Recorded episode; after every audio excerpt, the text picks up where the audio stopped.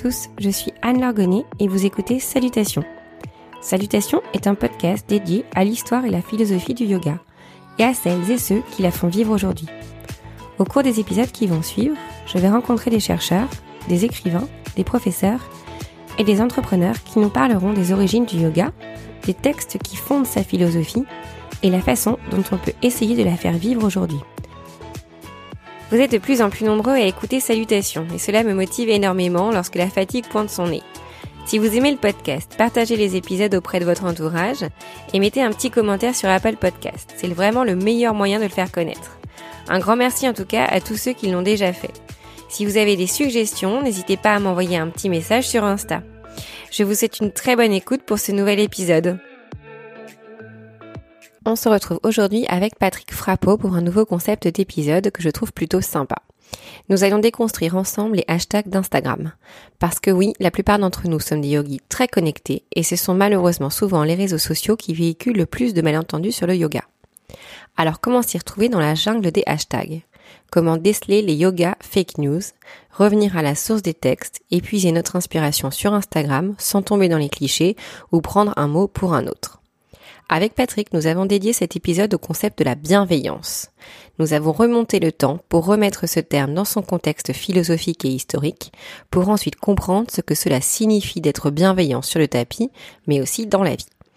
Cet épisode est plein de sagesse. C'est une mine de référence pour les profs ou futurs profs qui souhaitent pratiquer la bienveillance en cours et pour tous ceux qui veulent l'intégrer à leur vie de yogi sur le tapis et avec autrui. Je vous laisse savourer cet épisode. Donc bonjour euh, Patrick, bonjour. on se retrouve pour un deuxième épisode ensemble. Donc tu inaugures un nouveau concept dans ce podcast, euh, c'est l'idée de déconstruire avec mon invité euh, les mythes et les malentendus autour des hashtags qu'on peut trouver sur Instagram et qui sonnent parfois très creux. Alors il y a un thème pour ça en anglais, ça s'appelle un tout debunk. Ça marche très bien pour les fake news, il y a des podcasts dédiés à ça, donc là on va essayer de faire ça mais pour le yoga. Alors Aujourd'hui, l'idée, c'est de creuser ensemble euh, le mot euh, bienveillance. Donc, c'est un mot euh, ultra à la mode. Il a été désigné mot de l'année 2018 par le dictionnaire du Robert. Donc, c'est dire. il est employé à tort et à travers dans tous les sphères de la, société, du travail à l'éducation. Donc, l'idée, c'est pas d'aller dans toutes ces sphères, hein, évidemment, mais c'est plutôt de se concentrer sur l'écosystème du yoga où mhm. la bienveillance tient quand même une place assez particulière. Mhm. donc, je vais quand même rappeler le, la définition du mot en, français, celle qu'on trouve justement dans le Robert. Alors, la bienveillance, ça c'est la disposition d'esprit inclinant à la compréhension, à l'indulgence envers autrui. Donc ça c'est dit. Maintenant, ma première question pour faire le lien, euh, est-ce que il y a un mot en sanskrit qui veut dire la même chose que ce qu'on vient de définir en français? Alors euh, oui, le mot qui s'y rapproche le plus, ce serait, euh, euh, ce serait l'amitié. Ouais. qui pourrait être un, synonyme, c'est-à-dire d'être en amitié avec les autres, qui pourrait être un synonyme, et d'ailleurs qui parfois est traduit selon les traductions dans les Yoga Sutras, hein, matri, D'accord. Hein, euh, qui veut dire amitié ou, bienveillance. Donc dans les Yoga Sutras, hein, le, euh, la fameuse œuvre de Di Patanjali, mm. euh, on retrouve effectivement cette notion dans l'amitié. On le retrouve exactement dans le 33e sutra. Ah c'est bien. Non mais c'est bien d'être précis, comme ça tout le monde va pouvoir aller du premier chapitre, du premier chapitre des Yoga Sutras. L'idée c'est quand même ça, hein. d'aller. ok, très bien. Oui, donc du coup, on le retrouve, donc ce mot, euh, dans des, des, textes très anciens. Euh, Patanjali, euh, on le situe... On le situe, alors justement, on a du mal à le situer. Alors, je sais qu'on doit faire un, un, podcast sur les Yoga Sutras, mais on situe l'écriture ou la création des Yoga Sutras entre le deuxième siècle avant Jésus-Christ et le cinquième siècle après notre ère. Ah oui, d'accord. Donc tu vois, et c'est très large, bien sûr, c'est très large. D'accord, très bien. Euh, donc c'est un c'est un texte pardon qui est ancien, mm, mm. après pas si ancien que ça comparé à d'autres, mais euh, dans, tu veux dire dans la philosophie hein, Dans la philosophie. Donc c'est une c'est une notion qui est euh, qui est assez ancienne tout de même. Et avant d'aller du coup de, creuser pour euh, pour justement voir ce que ça veut, ce que ça signifie exactement, euh, est-ce que euh, moi, instinctivement, avec le peu de connaissances que j'ai, je l'aurais rapproché aussi de la non-violence de Ahimsa. Est-ce que mhm. c'est une erreur de penser ça? Ou est-ce que c'est un concept qui peut se recouper, la bienveillance avec Ahimsa ou pas du tout? Oh, si, si, si, c'est un concept qu'on peut tout à fait regrouper avec Ahimsa, euh, traduit euh, traditionnellement par euh, la non-violence, la non-violence en, pensée, en mots, en actes. C'est une notion qu'on retrouve également dans les Yoga Sutras. D'accord, oui. qu'on retrouve également dans les Yoga Sutras, dans les, les yamas, oui. hein, dans l'Ashtanga Yoga, donc dans les huit étapes ou les huit piliers du yoga, yamas mm-hmm. étant une des premières étapes qui sont les, les réfrénements ou, les codes euh, euh, sociaux, les codes moraux envers, euh, envers les autres. Donc à IMSA, la non-violence, oui, oui, on peut... Et du coup, est-ce que dans, si on reste toujours dans l'esprit de, de, dater un petit peu et de voir d'où vient cette, cette notion qui est très présente dans le yoga, est-ce que dans d'autres textes comme la Bhagavad Gita, on retrouve aussi cette, cette notion de bienveillance dans les mêmes, dans les mêmes termes ou est-ce que c'est les Yoga Sutras qui ont quand même fait euh, de la bienveillance un must-have pour le, pour le yogi. Hein. Alors, on retrouve dans le chapitre 16 de la Bhagavad Gita, on retrouve la notion euh, de bienveillance. Euh, et donc on, retrouve cette notion de, de, bienveillance dans le chapitre 16 de la, de la Bhagavad Gita. Alors je peux, je, peux, je, peux, vous lire un, un, petit morceau de ce, le Seigneur dit. Alors la Bhagavad Gita, ça veut dire le chant du Seigneur, hein, ou le chant du bienheureux, sous-entendu le chant du Seigneur. Donc le Seigneur dit l'intrépidité, la pureté de caractère, la constance dans la connaissance et le yoga, la charité, la maîtrise de soi, le sacrifice, l'étude des Écritures, la cèse, la droiture, la non-violence, la véracité, l'absence de colère, le renoncement, l'apaisement, la sincérité, la compassion envers les êtres, le désintéressement, la gentillesse, la pudeur, la pondération, la, vigueur, l'indulgence, la fermeté, la pureté, l'absence de haine et de suffisance, telles sont les qualités de celui qui est né pour une destinée divine au Bharata dans la Bhagavad Gita et dans ce chapitre-là, euh, Krishna, qui, euh, qui donne l'enseignement du yoga à Arjuna, fait la différence entre les personnes qui sont euh, qui ont la possibilité de s'élever, d'aller vers une certaine transcendance, et les personnes qui sont plus enclins à une vie plus profane. D'accord. Voilà. Et donc, donc voilà, dans la Bhagavad Gita, il y a déjà cette notion, il y a encore cette notion euh, euh, de compassion, de bienveillance. Et du coup, qui vient avec le développement spirituel. D'accord. Et là, dans la Bhagavad Gita, on est dans un texte qui est quand même beaucoup plus lyrique que les Yoga Sutras, qui sont euh, un, un, manuel en fait. ce qui m'intéresserait en fait donc euh, maintenant qu'on a dit ça, qu'on retrouve euh, ces mots dans, ces textes qui, fondent quand même euh, le yoga, qu'est-ce que qu'est-ce qu'on peut emporter en fait de ces textes qui parlent a priori dans une histoire ancienne, dans un contexte complètement différent? donc c'est quand même des valeurs qui ont traversé le temps jusqu'à nos jours. Comment on fait aujourd'hui euh, quand on a envie de, creuser un peu euh, ces, mots pour appliquer la bienveillance telle qu'elle est décrite là-dedans? Parce qu'en fait, la bienveillance, elle n'est pas toute seule. Enfin, quand là, tu as, lu, euh, la bienveillance, c'est pas un, terme qui, qui, qui, se vit seul, mais qui se vit avec plein d'autres qualités. comment on fait? On va commencer par une chose simple, déjà quand on pratique pour avoir en tête tout ça et qu'est-ce que ça veut dire concrètement pour un yogi d'être bienveillant? D'être bienveillant. Alors, si je peux juste reprendre un tout petit peu avant sur la notion historique de la bienveillance Bien sûr. et sur le lien avec les, les Yoga Sutras, euh, c'est que cette notion de bienveillance, elle arrive également avec le bouddhisme. D'accord. Euh, le bouddhisme qui naît en Inde et qui a une influence assez importante sur les Yoga Sutras, en tout cas sur l'époque. Hein. Et euh, on peut dire que la bienveillance est une des valeurs centrales du bouddhisme. Et d'autre part, dans la Bhagavad Gita, il y a également euh, la notion de, de bienveillance qui, qui transpire pas mal au travers de ce qu'on appelle le bhakti yoga, le yoga ah de la dévotion, avec cette idée euh, d'amour et d'amour inconditionnel. d'amour inconditionnel envers Dieu, mhm. mais aussi envers tous les êtres. Est-ce que ça, alors je vois bien dans la Bhagavad Gita le côté euh, du coup dévotion envers Dieu et donc bienveillance envers Dieu. Est-ce que pour moi le du coup le côté bienveillant envers tous les êtres, pour le coup c'était vraiment bouddhiste oui. Est-ce que c'est ça? Oui, c'est cette notion, c'est cette euh, notion d'accueillir tous les êtres dans ce qu'ils sont, euh, avec ce qu'ils sont, tels qu'ils sont, et les accueillir avec amitié. Les accueillir. Alors pour pour reprendre euh, le fil juste quand, tu posais la question sur la bienveillance, pour moi la bienveillance pour la euh, je la ramène à une notion qui est comme la violence ou la non-violence. Qu'est-ce qui fait que l'on est, que l'on devient violent comme ça quotidiennement? Euh, Qu'est-ce qui fait que euh, on se, on réagisse à, une façon de faire qui est autre que la nôtre? Pour moi, c'est beaucoup lié à la peur, mm-hmm. hein, à la peur de euh, que les choses se fassent pas comme on a envie de les faire, euh, à la peur qu'on nous prenne, à la peur qu'on nous traite, à la peur qu'on nous respecte pas. Voilà, et c'est très lié à la, à la peur. Et à partir du moment où vous réglez votre rapport avec la peur, mhm. euh, vous réglez votre, beaucoup votre rapport avec les, avec les autres.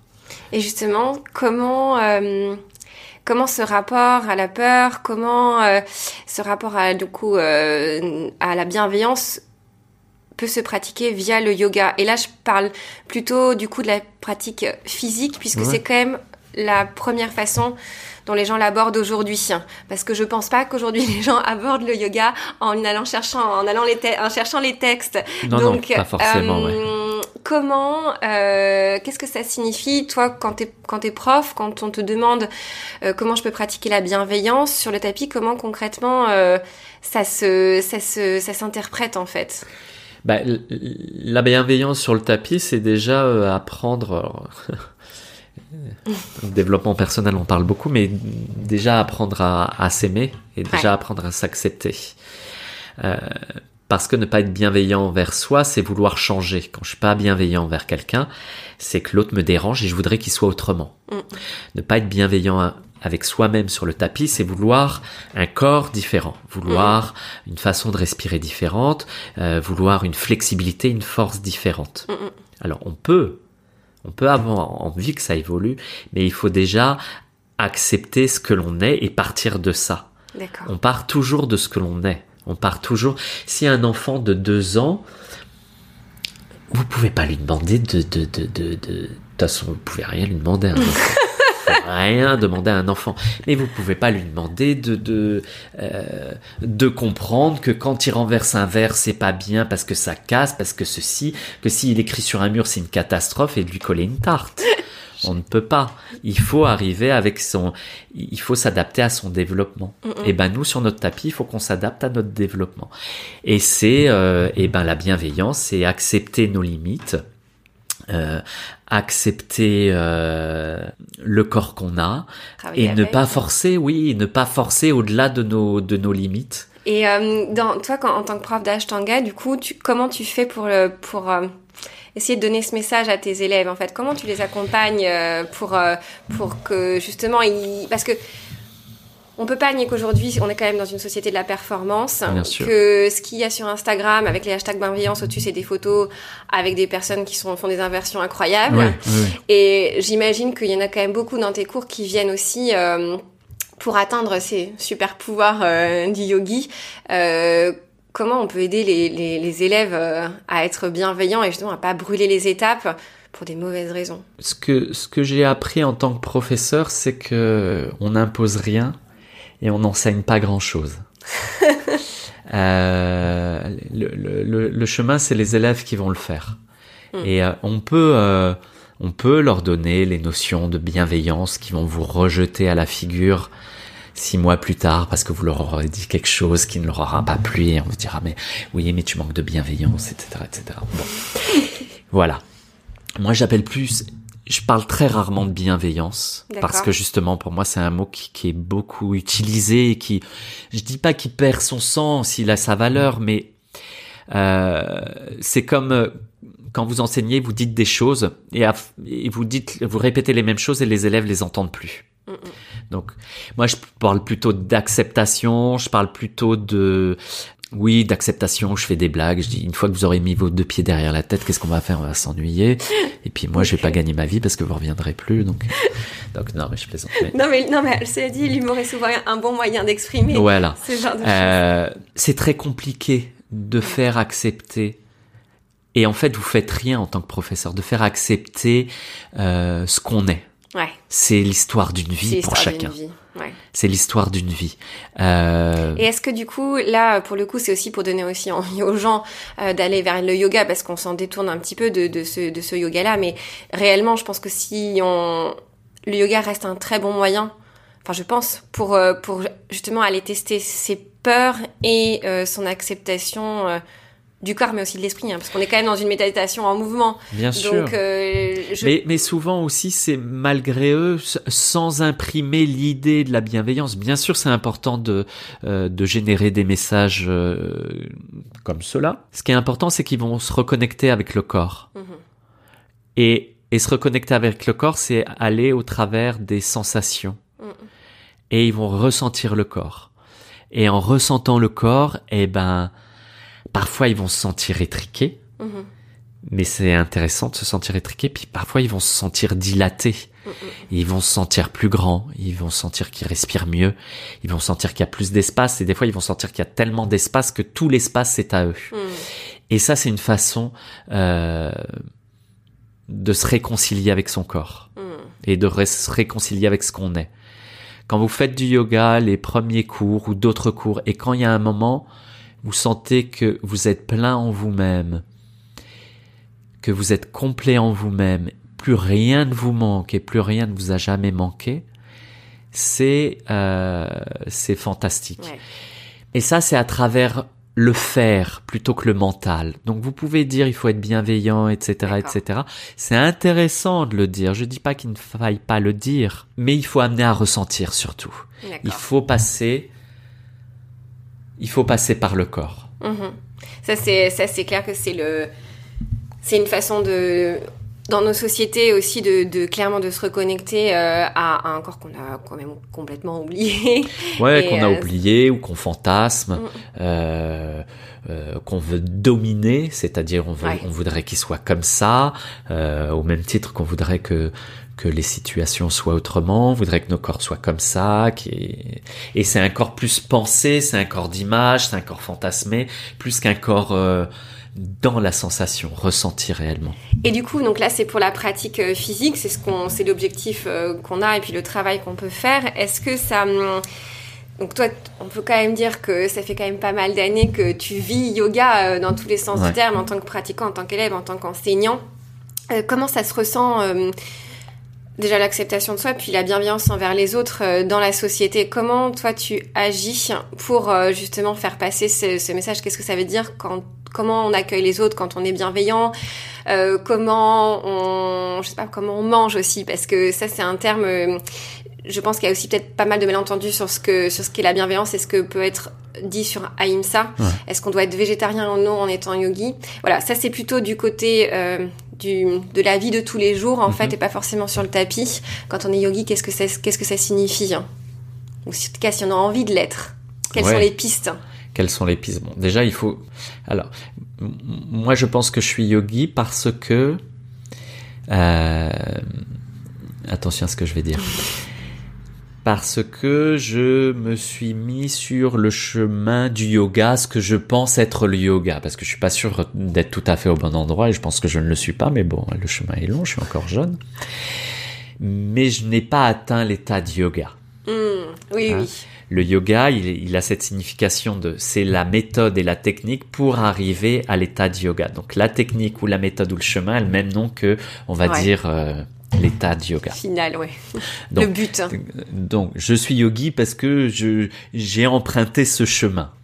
Pas sûr d'être le bon, mais en tout cas, euh, qu'est-ce que ça signifie? Bah, ça signifie que euh, il faut vivre ce que l'on enseigne. Mhm.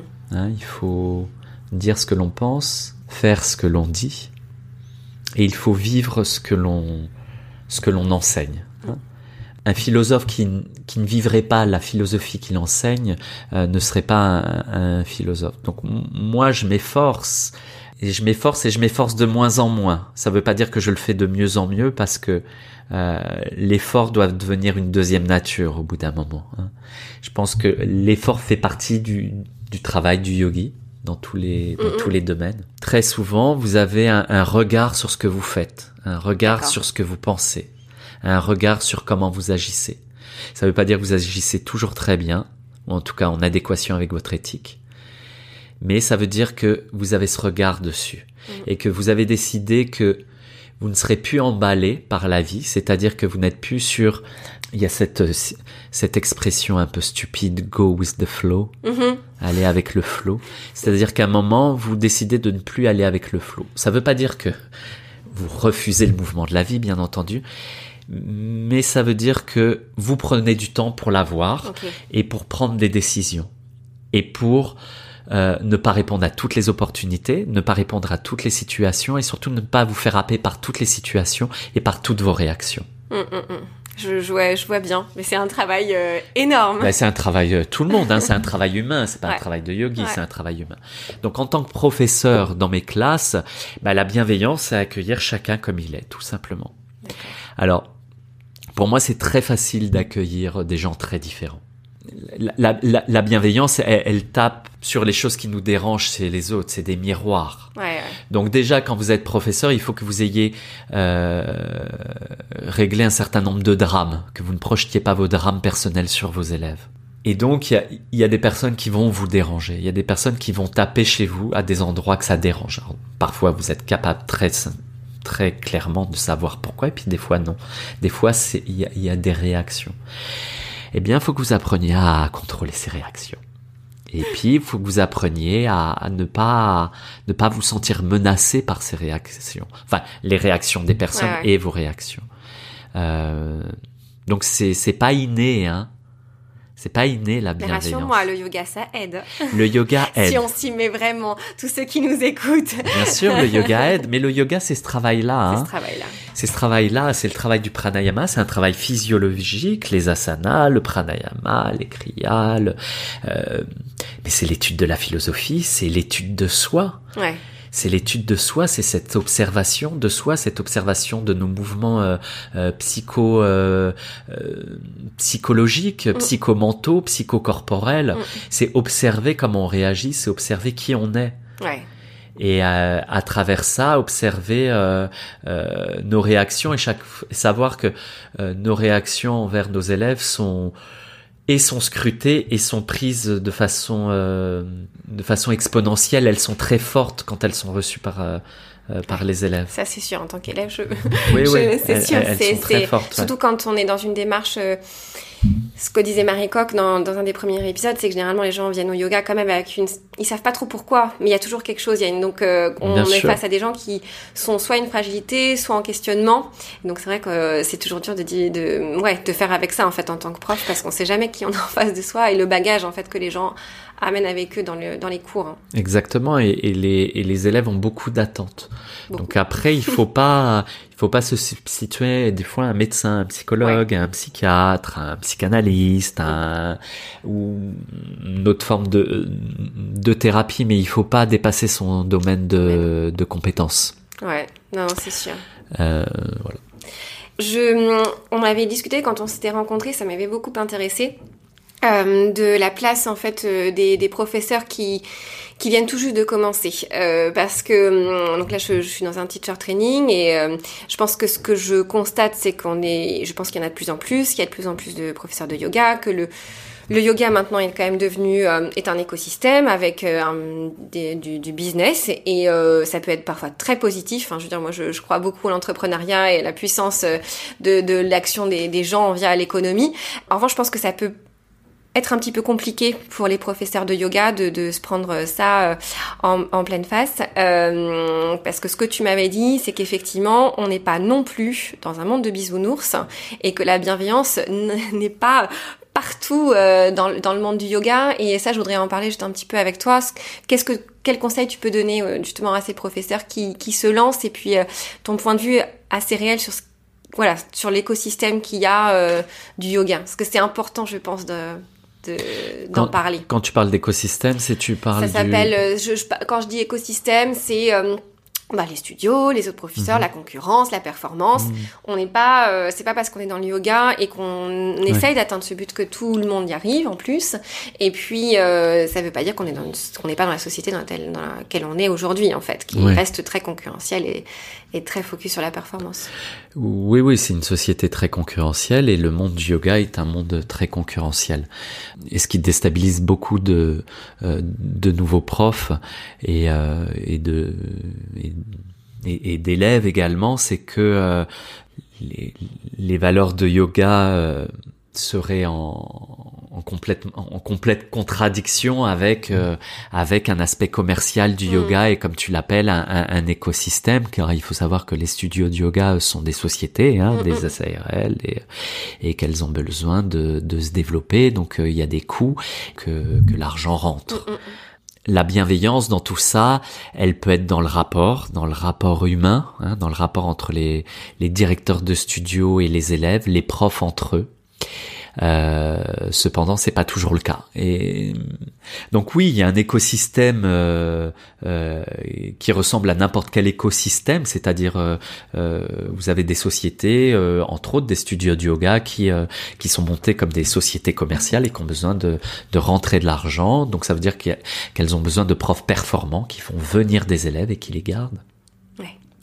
Euh, donc même si euh, on travaille euh, en short et en leggings, on a même si on est indépendant, on a quand même des, des directeurs, des patrons. qui peuvent mettre une certaine pression sur leurs professeurs, surtout sur les jeunes professeurs. Hein. Je vois ce qui se fait dans certains studios. Je trouve ça assez assez abject.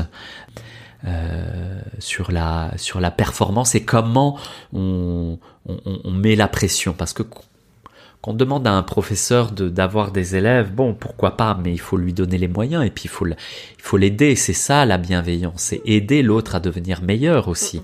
C'est pas seulement lui, le caresser dans le sens du poil en lui disant mais non, mais tout va bien, machin. Et puis au bout de trois semaines lui enlever son cours, c'est dire bon alors qu'est-ce qu'on peut faire, qu'est-ce qu'on peut t'aider, comment on peut t'aider, euh, voilà, trouver réellement des des solutions. Et ça existe, hein. il, y a, il, y a, il y a des directeurs de studio qui le font.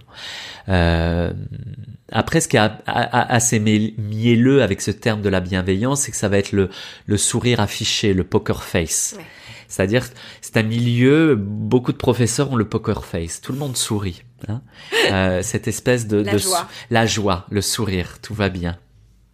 Et puis derrière, c'est pas forcément ça. D'une, c'est pas forcément la joie et de deux, euh, c'est pas forcément, euh, on n'est pas forcément bienveillant envers l'autre professeur qui est un, un professeur euh, concurrent. Ouais. Donc voilà, faut, faut quand même pas se, pour ceux qui ont envie de se lancer, faut quand même bien avoir conscience de tout ça. Oui, il faut avoir conscience de tout ça, que c'est un, c'est un monde concurrentiel, euh, qui a énormément de professeurs qui sont formés, énormément de jeunes professeurs, et qu'il faut pas se tromper de monde.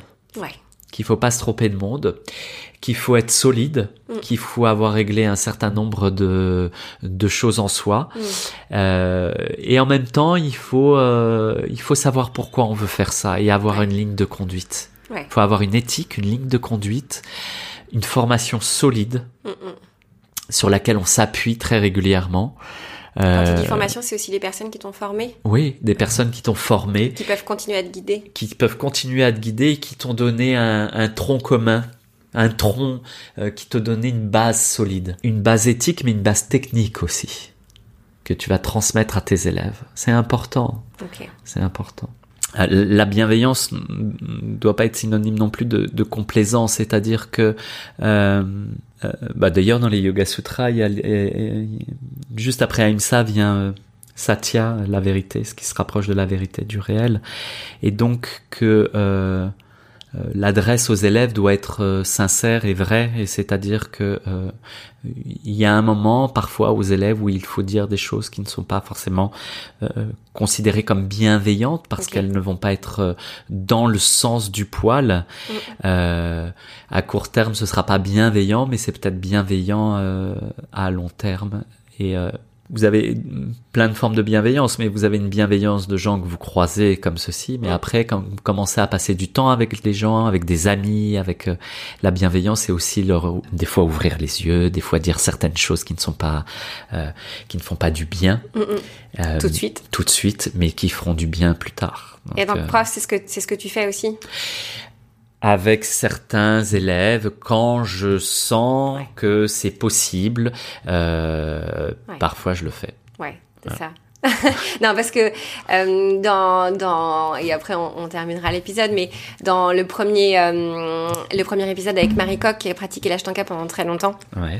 euh, c'est vrai qu'on a abordé ce point de la gentillesse. Moi, je, je suis assez attachée au fait que les, les professeurs nous respectent et voilà. Et c'est vrai que respecte les personnes mais, et soit gentil.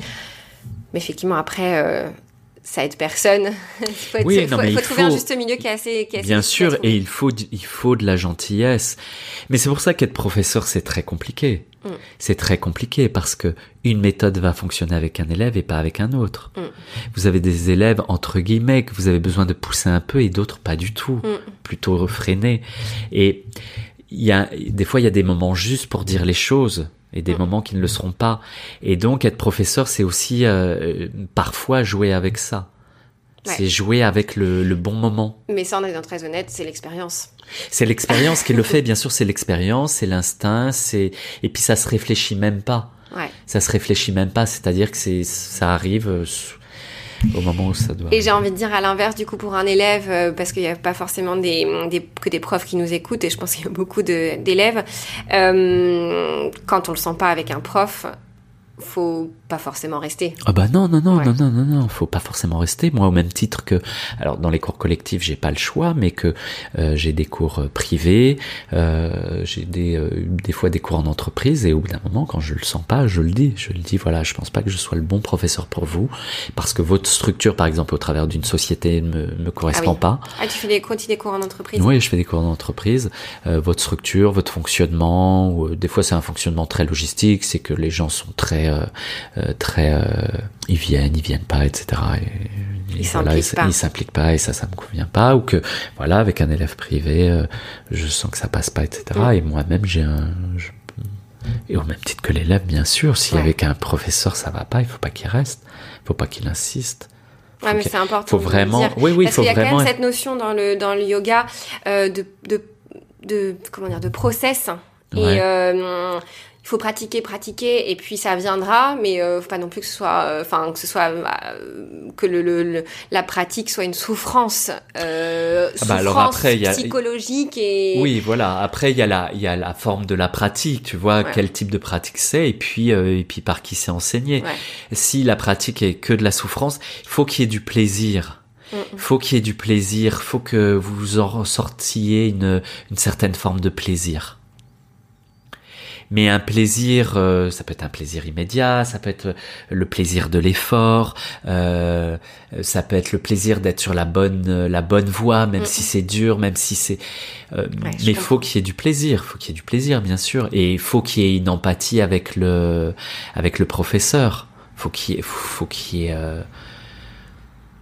Oui, il faut avoir envie d'être là. Ouais. Faut avoir envie d'être là. Alors il y a des jours où on n'a pas forcément envie, on y va parce qu'on s'est dit tous les lundis je vais parce que je sais que bon il y a des jours c'est pas ça, mais dans le, sens faut que ce soit plaisant, faut que ce soit, faut qu'on ait envie. C'est une discipline, mais c'est une discipline qui se transforme en amour ça doit être de l'amour. Euh, il y a de l'effort et comme je disais un peu plus haut, c'est que l'effort doit devenir une deuxième nature. Ça, ça devient une appétence. On a envie parce que effectivement, autrement, c'est c'est trop. Euh, bah, euh, c'est une, une, bonne conclusion, je trouve, et je pense que c'est un bon euh, fil conducteur pour les élèves et pour les professeurs. Là, je pense que tu as donné euh, pas mal de pistes pour euh, explorer la bienveillance au quotidien et sur le tapis avec tout ça. Merci beaucoup. Merci à toi. Merci d'avoir écouté cet épisode. Salutation est un projet que je construis en plus de mon job. Avoir des feedbacks est une grande source de motivation pour moi. Si vous avez apprécié, plongez avec moi dans l'histoire du yoga. Partagez l'épisode et surtout, dites-le moi en notant l'épisode sur votre plateforme d'écoute. Vous pouvez retrouver toutes les notes de cet épisode dans la description du podcast et sur Instagram sur le compte salutations avec un S underscore podcast. Si vous avez des envies ou des suggestions, n'hésitez pas à m'écrire. À très vite!